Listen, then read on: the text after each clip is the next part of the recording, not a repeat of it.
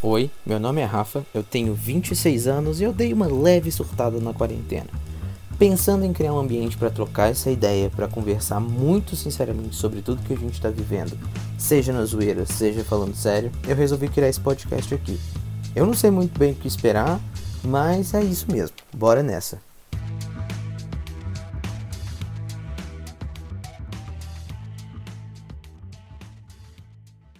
Olá, meus queridos, bem-vindos a mais um episódio do Rafa Reclama. Hoje esse episódio ele começa uma série muito especial e muito importante para mim e para todo mundo que está ouvindo. E temos uma convidada muitíssimo especial, que além dela teremos outras convidadas muito especiais do Escuta Preta. Quem está aqui com a gente hoje é a Elaine Santos, ela é psicóloga social, ela tem essa atenção maior e especial às relações étnico-raciais e de identidade, e ela também é analista e ela faz parte do Escuta Preta. Muitíssimo obrigado por ter aceito o meu convite, Elaine. Seja muito bem-vinda. Olá, pessoal. Eu sou Elaine, é, sou do núcleo Escuta Preta e é um prazer estar aqui com vocês hoje, falando um pouco, adentrando um pouco sobre essa temática de saúde mental, né, nesse setembro amarelo, onde a gente dá uma atenção maior para essa temática, mas que é necessária ser debatida tempo todo, o ano inteiro, né, de trazer mais à tona esses assuntos e de fazer mais pessoas acessarem é, essas pautas sobre saúde mental e compreender a importância de cuidar desse aspecto da saúde, que é tão importante quanto qualquer outro. É verdade. E é exatamente esse o intuito de todas essas conversas, né? não só aqui nesse podcast, mas esse mês inteiro, de várias pessoas que, que trazem essa temática mais a fundo. E, Elane, a primeira coisa que eu queria te perguntar é porque, como eu já postei nas redes sociais, inclusive, que a gente vai conversar com, com vocês, meninas que fazem parte do Escuta Preta, eu, eu queria entender como surgiu o Escuta Preta, o que é o Escuta Preta, como que ele funciona. Uhum. Então, é, o Escuta Preta, ele surgiu a partir de uma conversa mesmo entre psicólogas negras, né, que, que sou eu, a Elisa Nunes e a Mona Lisa Alcântara, é, a gente já desenvolvia um trabalho no campo social, né? Nós três viemos de políticas públicas, então a gente já tinha todo um trabalho desenvolvido com pessoas que têm pouco ou nenhum acesso mesmo é, aos cuidados com a saúde mental. E, e, necessariamente as nossas atuações nesse campo, ele não, ele não, não era uma atuação clínica, né? Era uma atuação mais social, assim. A gente ouvia essas pessoas, mas a gente trabalhava a partir do que era proposto dentro daquele programa ou daquele projeto que a gente estava inserido. Né? E aí, a partir do momento que a gente começa a atender na clínica, né, a gente começa a compreender qual que era a importância de ter psicólogos negros na clínica, né? Isso é uma problemática, porque geralmente pessoas negras que, fazem faculdade de psicologia é, demoram a entender que a clínica também é um lugar para elas, né? A gente demora até essa compreensão, porque existe toda uma construção de, de um perfil, de um, um padrão de profissional para estar no consultório. E aí essa trajetória na área social, ela abriu nosso olho para isso, de que sim, era importante ter pessoas negras é, atuando em consultório para a gente poder levar essa escuta, né, é, voltada também para as questões étnico-raciais, mas é claro que a gente ouve mesmo é, todo tipo de pessoa, qualquer pessoa que, que queira mesmo iniciar esse processo de cuidados com a saúde mental. E a gente teve essa ideia de criar o Escuta Preta, né, entre nós três, é, para a gente, com o intuito de oferecer atendimentos também sociais, né, e, e de facilitar mesmo o acesso de mais pessoas ao serviço de saúde mental né? Entendendo que ainda não é um serviço tão acessível assim e que não atende a maioria da população e, de fato, quem precisa mesmo desse serviço. Então, a gente pensou em criar esse núcleo, né? Pensamos nesse nome por, por ser três psicólogas negras, né? A gente brinca que a escuta é preta, mas que a fala pode ser de qualquer pessoa que se identifique mesmo com a gente, que queira iniciar esse processo de autoconhecimento com a gente, né? E aí estamos aí, a gente iniciou esse ano, na verdade, né? Já não tem um ano ainda de projeto, mas estamos caminhando, estamos de fato acessando cada vez mais pessoas e fazendo com que pessoas que antes não tinham acesso chegarem até a gente. Muito, eu acho, eu acho incrível. E você adiantou um tema que eu queria muito trazer para esse episódio de hoje, que a gente vai falar sobre saúde mental e pele, que é exatamente essa ideia de que o tratamento da saúde mental ele é só para elite, uma elite branca que tem dinheiro para acessar. Eu acho que muita gente ainda, e eu, eu fui fazer pesquisas e ver é, entrevistas mesmo com pessoas na rua de que perguntando por que, que elas não fazem uh, terapia ou cuidam da saúde mental e a maioria das vezes as pessoas respondem porque elas não têm dinheiro. E eu queria conversar com você inicialmente, já que você trouxe esse tema, como que a gente como que para vocês foi mudar é, essa mentalidade de que, igual você falou, sim, é, a gente tem espaço sim na área clínica, a gente precisa entrar nesse espaço e fazer, fazer dele nosso também. Uhum. Então, é, a minha mudança de conceito foi a partir do momento que eu, uma pessoa negra que veio da periferia, comecei a acessar é, clínicas sociais para cuidar da minha saúde mental, né? Mas eu só tive entendimento de que existia essa possibilidade porque porque eu tive a oportunidade de estar no espaço acadêmico também, né? Tive esse recorte, não vou chamar de privilégio, porque é só um direito mesmo, mas é, não é algo, é uma conversa que chega é, nas periferias, não é uma conversa que chega nas classes mais baixas, né? E, de fato, a saúde mental, até muitíssimo pouco tempo atrás, era um serviço que era oferecido para pessoas que tinham uma condição melhor para pagar e arcar com esse serviço, né? Até hoje, a saúde mental tal, ela não, não é explicitamente, assim, a gente não vê todo uma, um empenho da mídia e até das instituições de entenderem a saúde mental também como algo que é básico, que faz parte da nossa, da nossa concepção e do conceito de saúde.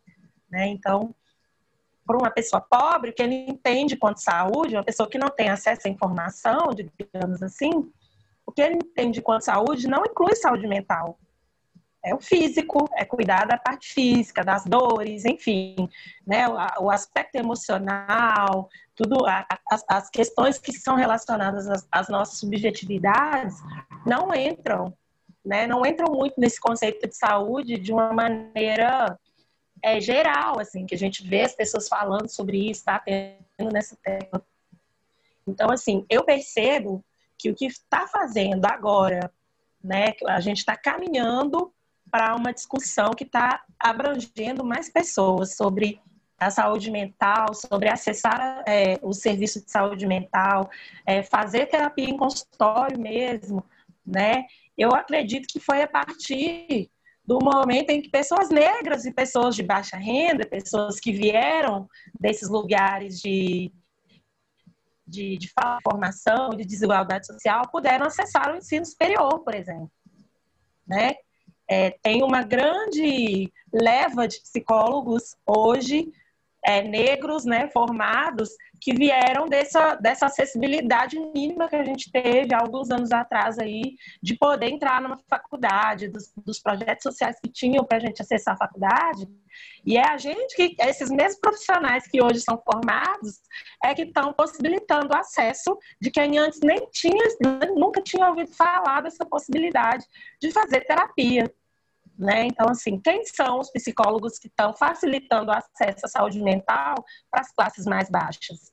Os mesmos que vieram desse lugar, né? Então, assim, eu acho que essa discussão ela é política, ela abrange muitas coisas, mas é, e também tem o fator de que a psicologia é um tabu, né? As pessoas têm essa ainda para além das desigualdades sociais, da falta de informação, ainda existe esse tabu. Por quê? Porque, né, os, os casos, por exemplo, que têm essa atenção é, maior pelo saúde mental, são casos que são muito mais graves, eles dão prioridades para pessoas que realmente já estão no, no nível que precisam ser atendidas. Se você for num posto de saúde, vai ter um psicólogo lá. Mas ele não é para fazer terapia com a população, né? Ele é para atender justamente casos graves, assim. Isso reforça essa ideia de que psicologia é para doido, né? Para pessoas que estão em surto, pessoas que já chegaram no limite da saúde mental. Né? Então, eu acho que ainda tem essa, esse imaginário social disso, de que psicologia não é para. Aliás, terapia não é para todas as pessoas, né? quando na verdade ela é muito mais eficaz se ela trabalha na prevenção né, desses, dessas doenças emocionais do que quando a doença já está instalada. E acho que o maior desafio é desconstruir, primeiramente, o tabu. E esse tabu é atravessado por diversas coisas, né? política, religião, enfim. É, que a gente ainda não conseguiu romper para que as pessoas compreendam que saúde mental é um aspecto que a gente deve olhar desde cedo e desde antes de desenvolver qualquer questão emocional que nos leve ao limite, né? Definitivamente. E eu fico pensando, quando você traz tudo isso, porque eu tive a oportunidade de começar terapia muito cedo. Porque eu era uma criança muito, uhum. enfim, medrosa e etc. E, e eu tive essa oportunidade, até porque eu acho que meus pais não achavam que isso era coisa. Assim, alguns membros da família perguntavam se eu, nossa, mas o menino tá ficando doido, mas o menino tá desequilibrado, e não era, não era, não, não tá. Ele né, era bom começar esse tratamento para evitar futuros problemas. E aí eu fico pensando no uhum. atual cenário que a gente vive hoje, que é de uma pandemia e que afeta um recorte social e demográfico muito específico, muito mais do que outro, né? E eu queria entender nessa perspectiva da, da, do escuta preta e de vocês, como que a pandemia afeta ainda mais a população é, de baixa renda e negra no Brasil, é, psicologicamente? Uhum. Sim, é, eu acho que a pandemia ela trouxe diver, diversos transtornos, assim, né, para falar a verdade. E eu acho que é um conjunto de todos esses fatores que fazem com que, de fato, a saúde mental ela seja muito mais impactada e muito mais agravada dentro desse processo, né? Eu acho que para além do que é comum a todos, que é o medo, né, incerteza de, de, de, quanto tempo que isso vai durar, o que, que pode acontecer, né, o medo de pegar a doença, o medo de ter que sair para trabalhar ou não, né, essa questão de se preocupar muito mais com é, a sua própria proteção, com a proteção de quem você ama, né, isso já gera um impacto emocional muito grande, porque a gente nunca passou por isso e nunca esteve pronto para lidar com isso. Né? A gente, que eu falo, é enquanto geração, né? Talvez algumas gerações anteriores que a nossa já tiveram em situações também de, de, de endemia, de epidemia, né, que tiveram algumas privações, mas eu acho que dessa geração, essa é a situação que a gente nunca esperaria que fosse passar. Isso já impacta muito a saúde mental das pessoas de um modo geral, né? Mas pensando no nosso contexto, assim, enquanto Brasil, né, a gente sabe que a gente não tem um governo que de fato está se implicando em amenizar os impactos dessa pandemia. A gente sabe que o número de mortes né, só aumenta diariamente. Nós somos o epicentro já da, da, da pandemia, né?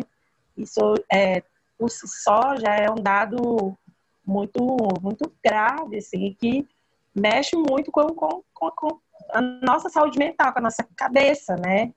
Aí, ao mesmo tempo que a gente quer acreditar que isso vai passar logo e que as coisas vão voltar ao normal, a gente dá, fica de frente para esses dados e com esse desgoverno que tem acontecido.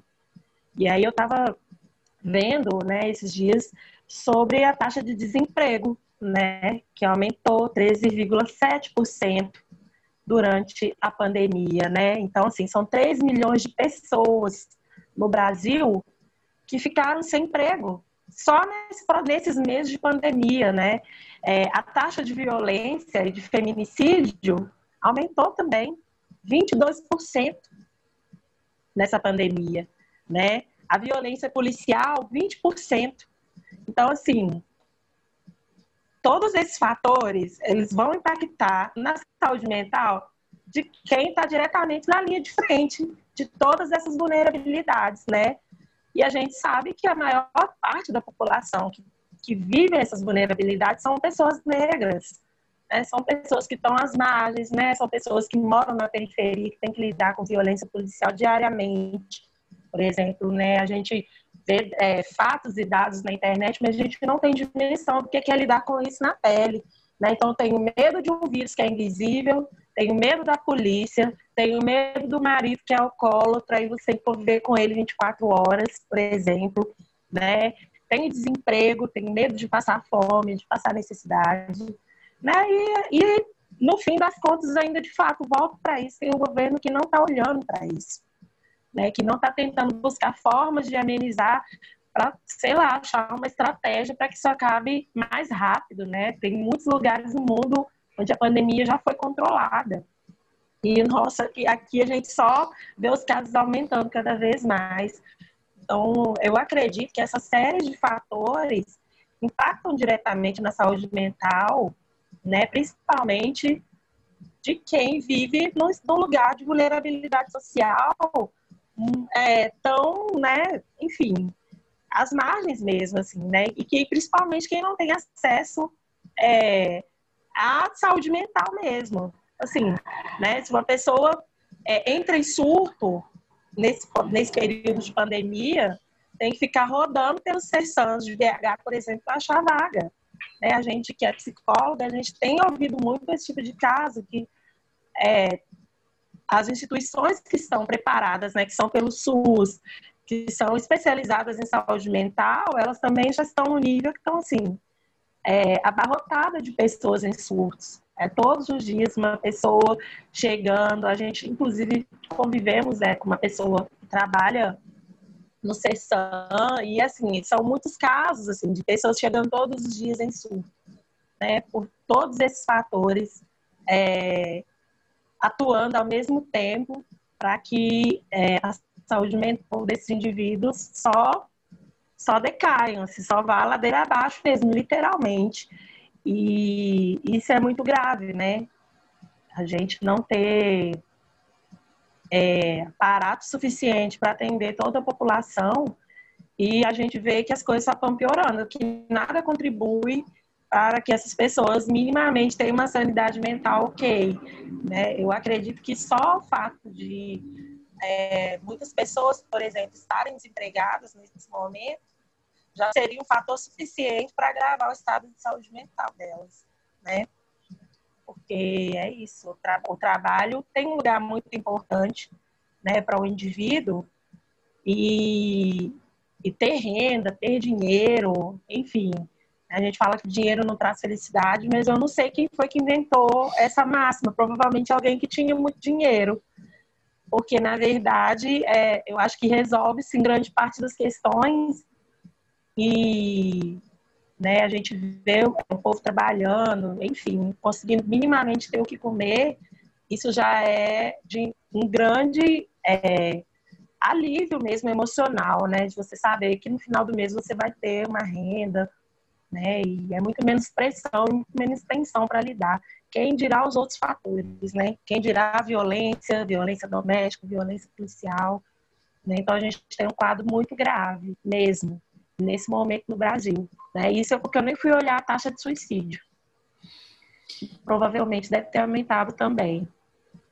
Eu, eu, eu não duvido também. Eu estava dando uma olhada nos números e eu cheguei a uma outra, um outro lugar também que, que me preocupa muito, que é isso que você falou da renda, porque os preços eles começaram a subir muito agora. A gente está vendo pacote de arroz sendo vendido a 20, 30, uhum. 40 reais. E não é que é um bem de consumo que, uhum. ah, eu posso abrir mão, porque são alimentos, as pessoas precisam comer, senão as pessoas morrem, né? E isso que você falou de, principalmente de Exatamente. políticas públicas, a gente tem um, um, um governo completamente é, é, desgovernado mesmo, de, que, que não faz absolutamente nada para ajudar a população nesse, nesse momento. Nunca fez para ajudar a população desde quando começou e agora menos ainda. E a gente vê, a gente tem o problema da pandemia agora, que é completamente ignorado, e aí a gente entra na, naquela coisa das, das pseudociências nesse meio. Ah, toma aí um remédio para piolho que passa, que vai te curar. E aí a gente entra é, uhum. na floresta pegando fogo, e não só a floresta, né? Aqui em BH já está assim, tudo cinza de novo. É, a gente meio que se. Eu não vou dizer que a gente se acostumou Sim. com isso, mas não é uma novidade para a gente abrir, olhar para fora de casa e ver um paredão cinza, umidade de deserto, e o que agrava também a saúde física das pessoas. Uhum. E no meio disso tudo, a gente Sim. começou a discutir com mais é, força a questão racial, depois do que aconteceu nos Estados Unidos, que atravessou também tudo isso. É, sempre foi um, né, uma, uma pauta, uhum. mas agora eu acho que ela está mais, é, mais inserida, né? De novo, com mais força. Você acha uhum. que quando a gente traz essa pauta uhum. para agora, né? É, nesse momento, ela dá um, um, certo respiro de a gente vai continuar lutando ou continua difícil? Eu acho que continua difícil, opinião individual, assim. Mas eu percebo que, na verdade, a gente nunca parou de lutar, né, Rafa? É, a população negra, a população mais abastada mesmo, que está nesses lugares de vulnerabilidade, nunca puderam parar de lutar. Essa é a grande verdade, né? É, e assim, eu acho que esses movimentos né, de fora, eles trouxeram esse olhar, né, chamaram a atenção, mas não foi da galera preta, não, porque a gente está aí na luta. É tipo assim, inclusive, eles vieram com pautas e questões que a gente está todos os dias batendo na tecla, a gente está todos os dias lutando. Né? A gente já debate genocídio negro no Brasil já tem há muito tempo. Né? A gente traz é, essa discussão à tona e a gente bate nessa tecla já tem muitos anos, assim, né? É, não teve marco maior para essa discussão, por exemplo, do que a morte da Marielle. Sim. É, e a gente até hoje não sabe, não sabe quem foi que matou a Marielle. A gente não teve uma pessoa que foi indiciada por isso. Então, eu fico pensando assim, tanto que às vezes a gente precisa, né, a gente, enquanto país, precisa de ver algo acontecendo lá fora para a gente minimamente começar a debater aqui dentro, sendo que são as mesmas coisas que acontecem aqui todos os dias. Né? Então, eu acho que é muito é muito chega a ser até injusto com as pessoas negras que estão aqui, sabe, lutando, estão pensando em políticas públicas, estão tentando, pensando coisas que vão trazer uma melhora para realidade de pessoas negras. Estão denunciando, a gente denuncia as mortes todos os dias. Não tem um dia que a gente entra na internet não tem uma galera reivindicando a morte de alguém por violência policial, enfim. Né? Para vir um movimento de fora que faça a gente, que faça o restante das pessoas olharem de fato para as questões de raça e de racismo e minimamente começar a se repensar enquanto indivíduo, né, no que contribui e no que não contribui para essa cultura também, né, para esse racismo que é estrutural. Então, a gente, quem nasce negro, não pode parar de lutar, é luta todos os dias, assim, a gente sabe disso, né? E a gente não só não pode parar de lutar, como voltando um pouco para essa pauta né, da saúde mental, a gente não tem tempo né? A gente já nasce com esse estigma de que tem que ser forte o tempo todo e que esse estigma de que suporta sim todas as coisas. E a gente cresce esses indivíduos aí sem dar conta nem de reconhecer que está doente, de pedir ajuda. Muitas vezes, quando reconhece que está, sei lá, com uma depressão, já está no estágio que a pessoa já ultrapassou todos os limites dela. Né? E isso é algo que a gente precisa trazer também para debate é preciso romper com essa concepção de que a pessoa negra é mais forte, que ela suporta, e essa concepção é estrutural. É, a, gente, a gente tem dados de, né, de que todos os tipos de violência elas são maiores são mais intensas com a população negra, violência obstétrica. Existe, sei lá, uma ideia de que a mulher negra é mais forte e que ela precisa de um parto menos, e que ela pode passar por um parto menos humanizado, por exemplo. Né?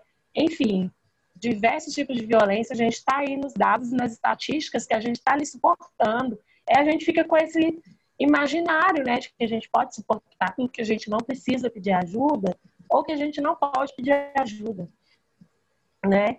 E aí, é, eu acho que isso também é um grande agravante para a população negra reconhecer também, né, que pode, que deve buscar ajuda psicológica para dar conta de passar por tudo, que é isso. É, ao mesmo tempo que a gente não para, não pode parar de lutar, que é todos os dias uma luta diferente, a gente também não tem tempo e nem entendimento de que pode parar para dar um respiro, né? Para se cuidar, para olhar para as vulnerabilidades, para as fragilidades e cuidar delas também. Definitivamente. É, eu estava vendo é, sobre políticas públicas e sobre o acesso de, de como que as, que as pessoas chegam né, na, na para atendimento de, na terapia e etc. E eu vi que para as pessoas negras isso demora mais um tempo, né? Não é uma coisa que, por exemplo, algumas pessoas começam jovens e crianças ali com, com pequenas questões, mas quando a gente passa, é, faz sentido falar isso, porque quando a gente passa para a população negra que vai buscar umas, uma, é, se preocupar com a saúde mental, isso já vem numa idade mais avançada? Sim, né? Eu acho que tem a ver um pouco, eu acredito que tem a ver um pouco com essa questão dessa concepção que ela é, é ela, ela é nos passada desde muito cedo. Né? Eu acho que tem a ver com todos esses fatores mesmo. Só que eu acredito que essa concepção de que a pessoa negra precisa ser forte, precisa suportar tudo desde muito cedo, faz com que a gente demore a perceber que a gente precisa de ajuda e que a gente pode e deve buscar ajuda. Entende? É, desde muito cedo, né? A pessoa negra, ela já sai do berço familiar, quando ela entra na escola, ela começa a experimentar né, os piores sentimentos de rejeição, as primeiras situações de racismo que ela vai viver. Né? Isso quando ela vem de uma família negra, né? Às vezes, quando é uma família interracial, essas situações já acontecem desde o núcleo familiar mesmo. Mas é, os pais, eles sempre reforçam mesmo essa ideia de que a gente precisa suportar para estar naquele ambiente, né? Muitas vezes as crianças elas chegam em casa com as queixas, elas chegam em casa chorando, elas falam que foram tratadas com diferença, elas falam que sofreram racismo, e é muito comum os pais reforçarem essa ideia, até, até como, como um senso de proteção mesmo, né? De para não ligar para aquilo que o outro diz, para não se importar tanto, para ser forte, que ela vai passar por aquilo. Então a gente cresce com esse imaginário de que a gente precisa ser forte, de que a gente precisa ser melhor, de que a gente não pode entrar em contato com as nossas emoções, nem demonstrar os nossos sentimentos. É muito comum isso acontecer, a ponto de é, a gente se tornar, nos tornarmos adultos adoecidos. E só buscar, só reconhecer que precisa dessa ajuda já na fase adulta, quando está chegando no limite, porque é isso. Se tornou adulto, se você não teve acesso é, à saúde mental desde cedo, e aí quando você chega na terapia adulto, você precisa tratar demandas de uma vida inteira. Né? Da infância, da adolescência, daquele adulto que está ali ferido, machucado, né? de todas as versões dele até aquele momento. Né? Isso é um trabalho que é, é de escadinha, assim, é cada dia um degrau mesmo, né? Só que é impacto de uma vida inteira, impactos do racismo, essa subjetividade aí de uma vida, desde a família até aquele momento que ela deu conta de procurar ajuda, que ela pôde e que ela teve condições daquilo. Então, eu penso que é muito comum, sim. É, a gente ouve muito isso no, no, no consultório, né? Eu ouço muito isso.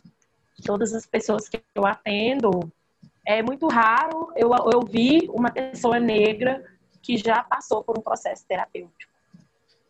Né? E eu atendo público que é jovem. Assim, né? O meu, meu público-alvo são pessoas jovens aí, né, entre 18 e 35 anos, adultos jovens, né?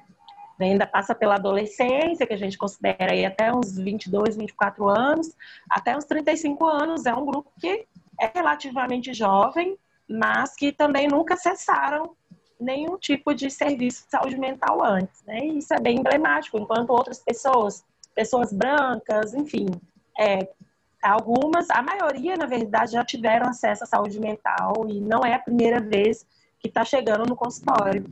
Né? Esse, esse dado que você trouxe, de fato, ele é real, faz muito sentido mesmo. Mas é por todas essas questões que são estruturais né, e que estão por trás das relações que a pessoa negra ela constrói o que ela tem que lidar desde muito cedo. É a concepção de ter que ser forte, atrelada à concepção de que ela precisa ser dez vezes melhor, né? E aí gera todos esses impactos e faz com que a gente só, só consiga olhar para a saúde mental e admitir também, né? Que precisa de ajuda, que está vulnerável adulto. Entendi. É, é eu estava olhando esse dado também, ele aponta que muitas, muitos desses jovens que já tiveram contato com a psicologia tiveram na escola, porque vem de um contexto de, de escola particular, né, onde as políticas públicas não influenciam. E aí eu queria perguntar exatamente sobre essa questão. Você falou do CESAM, uhum. como que ele funciona e como que existe políticas públicas para a saúde mental é, dessa população marginalizada? A gente consegue falar sobre isso? Ou a gente eu, eu sei que é uma luta é. constante, né? E que a gente tem que continuar cada vez mais nessa, nessa jornada. Sim. É, o CERSAM, ele é um serviço de saúde mental do SUS, né? É, é um serviço que funciona 24 horas, é, tem no Brasil inteiro, né? É, Minas Gerais, inclusive, é referência é, no CERSAM, nesse, nesse quesito de saúde mental. E ele ele é aberto mesmo para atendimento da população de um modo geral. Assim, qualquer pessoa pode acessar o CERSAM. É, o CERSAM ele atende pessoas em situação de surto, mas ele oferece um tratamento contínuo. Né? Então, para a pessoa acessar esse serviço, é quando ela está em surto, onde, por exemplo, o centro de saúde não vai poder é, auxiliá-la naquele momento, não tem esse, esse suporte suficiente, né? De profissionais, enfim, de, de, de tratamento mesmo, para poder fazer esse atendimento. Então, essa pessoa é encaminhada para o CERSAM. E, mas não necessariamente também precisa de encaminhamento, né? Por exemplo, se você, você tem uma, um amigo ou um parente, né, que você percebe que essa pessoa está em surto, que ela está é, oferecendo risco para si mesmo e para o outro a partir desse surto, você pode levá-la para o sessão e ela vai chegar lá e vai ser imediatamente atendida. Né? As pessoas, quando chegam no sessão, elas podem ficar, ficar lá, internação, né? É, eu acho que até três dias, se não, se não me engano.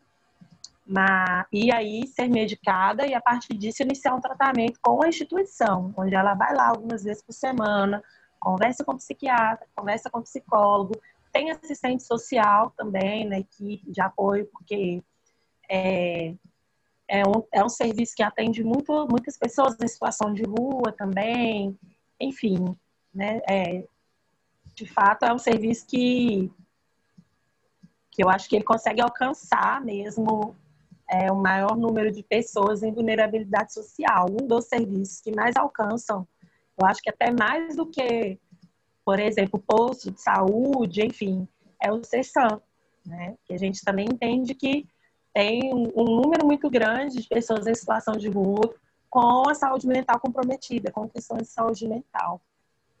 E aí é essa instituição que acessa esses, esses indivíduos mesmo. E é isso, é um serviço gratuito, inclusive, né? Eu acho que é importante disseminar essa informação, porque é, a maioria das pessoas nem sabem que existe? Inclusive, é, no posto de saúde mesmo, não é uma coisa muito divulgada, só a menos que a pessoa necessite daquilo. Mas não é uma coisa que a população saiba, de fato, que existe, está ali para atender mesmo. Né? Muitas pessoas acabam tendo surto, ficando em casa, parente prende dentro de casa, para não, não correr risco dela se machucar ou machucar alguém, e fica por isso, né? Leva para a igreja depois, enfim. Eu, esses eu, atravessamentos que tem. Era, eu queria chegar nesse ponto também, porque eu acho que a gente é atravessado por uma série de, de crenças, não só crença em, que eu digo de sentido religioso, mas também político e de história de vida, etc., que eventualmente atrapalham a nossa, o nosso acesso à, à busca pela saúde mental, né? Isso que você falou do, do sessão, eu não fazia a menor ideia. Eu sabia que tinha ali, assim, aquela coisa de o SUS tem um atendimento para saúde mental, mas eu não sabia o que, que era e como funcionava, então acho muito importante falar sobre isso. É, e, e, a minha pergunta é: a gente tem perdido mais é, é, essa, é, essa busca pela saúde mental pelos atravessamentos políticos e religiosos, porque o Brasil acho que ele está tomando rumos muito assustadores nesse sentido, de misturar política e religião com uma, com uma certa frequência que não deveria existir de forma alguma. E eu já vi amigos meus falando que problemas mentais a gente cura na igreja. Amigos, assim, conhecidos próximos. E eu fiquei preocupado com isso. Porque. Porque não, uhum. às vezes, não, né? Uhum. Então, é, eu acho que a religião, é, por exercer esse, essa relação de poder também, né? Você trouxe essa questão da política, a gente consegue perceber tanto que religião e política caminham junto, né? até nesse processo de alienação, infelizmente. A gente fala que vive num país laico, mas a gente percebe que não é tão laico assim, porque a gente vê é, esses posicionamentos religiosos, esses julgamentos religiosos em processos que são importantíssimos, que vai definir o rumo de uma nação inteira e uma nação múltipla, diversa, que acredita em coisas diferentes. Aí só por aí a gente já consegue perceber que existe uma relação de poder e de dominância mesmo, partindo desse princípio mais religioso. E o tanto que isso, de fato, pode atravessar é, esse entendimento né, de saúde mental, assim, de de saúde como um todo, na verdade, né? Eu acho que esse olhar religioso ele atravessa a saúde de uma maneira geral, porque a gente vê pessoas também é, buscando cura para doenças físicas na igreja, ao invés de é, iniciar um tratamento ou acreditar né, no tratamento é, médico mesmo, acreditar que que é necessário que ela busque esse tratamento médico. E eu acho que isso recai sobre a saúde mental de uma maneira mais incisiva por conta também do tabu que existe acerca da saúde mental, de que é coisa de doido, enfim.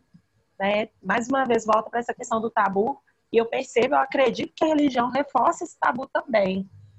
É, eu vejo muitas pessoas chegando no consultório, por exemplo, e trazendo relatos de vida, de que demorou muito tempo para procurar terapia, porque demorou para entender que o que ela tinha não era, não era demônio, né? Que aquilo que ela estava sofrendo não estava sendo causado por questões espirituais, por, é, sei lá, entidades que estavam, que estavam causando aquele sofrimento nela, né? Igual é, a igreja ou o lugar que ela estava frequentando afirmava né? Ela demorou para perceber que aquilo era uma questão de saúde, de saúde mental, né? E eu, eu acredito que é, seja uma estratégia também, né, de alienação por parte dessas, dessas instituições, até para manter mesmo aquelas pessoas frequentando e né, elas têm algo, elas precisam de uma cura, logo elas vão precisar permanecer naquela instituição até que consigam essa cura. Né? E aí a gente fica pensando, será que ela vai conseguir essa cura em algum momento, sem ela procurar um profissional que vai ajudar a conduzir esse processo de cura, né? E não, eu não anulo a possibilidade de que a espiritualidade e talvez a religião também possa ser é, um lugar onde você encontre curas, né, de maneira geral, mas também a gente precisa pensar que uma coisa não anula a outra. Você pode ter sua religião, você pode trabalhar sua espiritualidade, mas que você pode buscar ajuda fora desses espaços também, né? Se ali naquele espaço você não está vendo o retorno, não está conseguindo resolver suas questões, está percebendo que, né, está sentindo que a coisa é muito mais séria, muito mais grave do que é, é pregado naquele lugar, é preciso fazer o movimento de buscar outras formas de ajuda também, né? E sair desse processo alienatório que a igreja impõe de diversas formas, né? A gente precisa começar a separar as coisas. Acho que o grande problema, né, que a gente tem também, um dos grandes problemas sociais que a gente tem é justamente não dar conta de desassociar a religião de absolutamente tudo. É, tudo tem religião e é uma, uma estratégia de dominação tão grande que a religião consegue deslegitimar absolutamente tudo também, processo de cura, né? É religiões que, que, que contradizem-se na ideia, uma anula a outra, enfim. Que também são processos, que também é um processo que tem a ver com, com racismo estrutural, né? tanto que é predominante o cristianismo mesmo nos espaços, quanto que ele vem anulando mesmo todas essas construções que a gente tem feito, né? Isso é um dos empecilhos também de levar esses, essas discussões para dentro das comunidades, para as pessoas mais vulneráveis, né? Qualquer lugar que tem um índice de vulnerabilidade social muito alto, tem uma igreja em cada esquina. E é para lá que o povo vai. Então, como que a gente vai convencer esse povo de que eles precisam olhar para a saúde mental, de que eles podem acessar serviços de saúde mental, sendo que tem uma igreja em cada esquina e eles dizem absolutamente o contrário? Né? Então, eu acho que é muito, é muito difícil mesmo. Num país que tudo é reforçado a partir da religião, é muito difícil a gente conseguir fazer essa dissociação. Realmente, sim. É, eu acho que é, é, um problema muito grave, né? Isso que a gente vive desse atravessamento da religião em tudo, em todas as decisões desse país. A gente fala de uma bancada da Bíblia, sabe, no Congresso. Isso, isso é um absurdo ter, ter a gente ter que conviver com essa ideia, por exemplo. E é, eu não preciso cantar essa pedra uhum. aqui, porque, né, é uma bancada que vai sempre votar contra as minorias de uma forma ferrenha, sempre. E a gente viu isso, eu acho, há pouco tempo, na, no caso da menina de 10 uhum. anos, né, que foi um, um, um, absurdo que foi dito por políticos sim. que foram eleitos ali, né. É, é, é para mim é tudo sim. muito grave, né, nesse sentido. Elaine, para Nesse caso, escancarou mesmo, né? Sim, eu quando eu tava lendo, eu fiz até um episódio sobre ele, eu ficava me perguntando cadê a humanidade das pessoas, sabe? No sentido daquela menina de 10 uhum. anos que e aí uma coisa que ficou muito na minha cabeça é como vai ser a saúde mental dessa menina no futuro, né? Porque ela sofreu um abuso, ela engravidou deste abuso, e aí ela tem a sociedade indo na porta do hospital chamar ela de assassina, e são pessoas, teoricamente, espalhando o amor de Deus, entre muitas aspas, que eu estou fazendo aqui agora, vocês estão ouvindo, não estão vendo. É... E aí uhum. ela é exposta, o nome, a família onde mora. Como que vai ser Sim. dali para frente, né? Porque e também o trauma de um aborto porque não é uma coisa simples, não é uma consulta médica simples. Eu fui totalmente a favor de que ela fizesse, porque criança de 10 anos não tem a menor capacidade de, de né, ser mãe, enfim. É, uhum. Para terminar a nossa conversa, que eu estou amando, e ela continua depois também com a Elisa e com a Analisa, é, eu queria saber como é que a gente cria esse espaço de militância, principalmente para falar de saúde mental, nas nossas individualidades porque o meu medo, e eu acho que até porque eu quis que vocês viessem falar aqui, é porque às vezes a gente quer muito ajudar as pessoas, né? O amigo tá mais para baixo, ele tá mal, ele eventualmente precisa de ajuda psicológica, mas a gente acaba querendo dar conselho. Eu já vi várias vezes que se você não é psicólogo, você não é psiquiatra, o melhor conselho que você pode dar para seu amigo é procure um psicólogo, um psiquiatra. Porque às vezes a gente não sabe lidar uhum. com a dor do outro, com os gatilhos do outro, e às vezes os gatilhos do outro podem ser gatilhos para a gente também. Então eu queria saber como é que a gente ajuda essas pessoas. Uhum. Eu acredito que é oferecendo apoio, né, primeiramente. É, a gente conversa, né, nós que somos psicólogos, a gente conversa muito sobre esses processos de sofrimento e quanto que eles acabam sendo muito solitários para as pessoas que estão nesses processos, assim, né? Processos de, de depressão mesmo, essas é, doenças emocionais de uma maneira geral, elas, elas vêm com sofrimento que são muito solitários, né? Só a pessoa sente, só a pessoa compreende mesmo em que lugar que ela está, né? Só a pessoa consegue compreender é, essa ausência de desejo, né? Que, que, que ela passa a ter mesmo na vida dela. E às vezes quem está à volta acaba se distanciando por não compreender que aquela pessoa está passando por um estado de sofrimento, ela está passando por um momento que talvez não, não seja muito fácil para ela conseguir manter essas relações, né? Mas ao mesmo tempo ela também não quer se distanciar e nem quer ficar sozinha.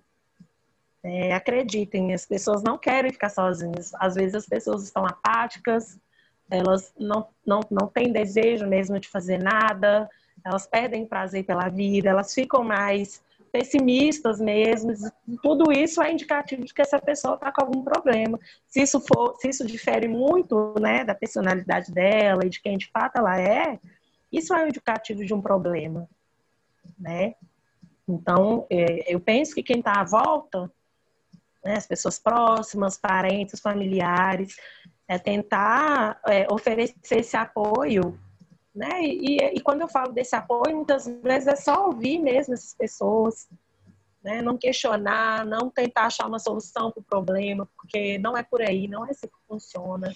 Né? A gente é, tem essa mania de querer resolver né, logo a vida do outro, resolver o problema do outro, para ver a pessoa bem. Eu, eu entendo também que isso é, às vezes, uma atitude de, de querer cuidar, de querer ver a pessoa bem, mas só que não é o caminho né? Muitas vezes, quando uma pessoa que está adoecida, por exemplo, ela conta alguma situação, algum problema, e vem um milhão de pessoas é, com soluções para esse problema, como se fosse tão simples assim, né? Ela acaba fazendo esse movimento mesmo de se afastar, porque é, isso, é exatamente isso. Ninguém consegue apenas ouvir, apenas entender, apenas dizer que está ali para quando ela precisar conversar de novo. Né? Então, primeiramente é isso, né? Caso a pessoa tem aí alguém próximo que está em sofrimento, né? É, eu acho que é importante ressaltar também essa questão de que hoje em dia a gente se engana muito com como as pessoas se apresentam nas redes sociais. E isso é um grande equívoco mesmo, porque às vezes a pessoa está assim em sofrimento, né? E um momento que ela tira assim para dar um respiro, para postar alguma coisa que não não não seja não indique esse sofrimento, vem uma tropa de pessoas questionarem então, né, como que essa pessoa está sofrendo se ela está se apresentando de maneira diferente na rede social. E a gente precisa tomar muito cuidado com isso, né? É, a gente tem que compreender que questões emocionais, saúde mental é uma coisa séria, né? Depressão é uma coisa muito séria. É importante falar sobre isso. É importante se informar. Eu acho que mais que falar é se informar sobre doenças emocionais, sobre questões emocionais, por mais que que você não tenha, mas um amigo pode ter, um parente pode ter, as pessoas estão dando sinais o tempo todo e a gente acaba não percebendo, né? Então, e para fomentar mesmo esse debate nos espaços, né, essa questão da informação é muito importante, para não falar abobrinha, para não colocar, não banalizar a saúde mental, não colocá-la como qualquer outra coisa que não seja nesse campo de, de doença mesmo, de, de, questão fisiológica também que precisa ser tratada. A saúde mental não se restringe só à cabeça, tudo impacta no corpo também, né? Então a gente precisa romper com essa mentalidade de tentar dar outros nomes para essas essas doenças emocionais mesmo que não e não tratá-las da forma como elas devem ser tratadas, né? Não é demônio, não é ausência de, sei lá, de amor. Às vezes a pessoa é até cercada, mas enfim, falta algo no fim das contas, né? E não é frescura também, né? Não é algo que se cura com uma sessão de terapia ou uma ida ao psiquiatra. É muito importante sempre pensar em ser apoio mesmo para o outro, né? Em, em, não abandonar, em ficar ali do lado, em se portar também junto com a pessoa e, e começar a trazer, né, até em espaços onde você percebe que as pessoas não falam sobre isso, que é família, né? Conversar mesmo com cada vez mais pessoas sobre essa questão da saúde mental, né? E quem já faz terapia, que conseguiu aí psicólogos sociais para atender, que conseguiu acessar, né, divulgar a ideia, falar para as pessoas, olha, tem lugar que atende a preço social, que faz esse recorte de raça, que faz esse recorte LGBTQI+, que, sei lá, faz esse recorte que traz essa discussão sobre corpo, é para as pessoas saberem que isso existe. Que se a gente acessa também e não difunde a ideia, não divulga a informação, fica preso ali naquela bolha e, e as pessoas que precisam nunca vão acessar mesmo. Né? Psicologia não é para elite, gente. Saúde mental é para todo mundo, todo mundo precisa de cuidados, né? E não é só quando você está doente, quando você está precisando, sei lá, está passando por uma situação difícil, precisa fazer uma terapia, sabe? Não tem nada para falar, vai para terapia assim mesmo, vai conversar, vai se autoconhecer. Sempre tem uma coisa para a gente se conhecer na terapia, sempre.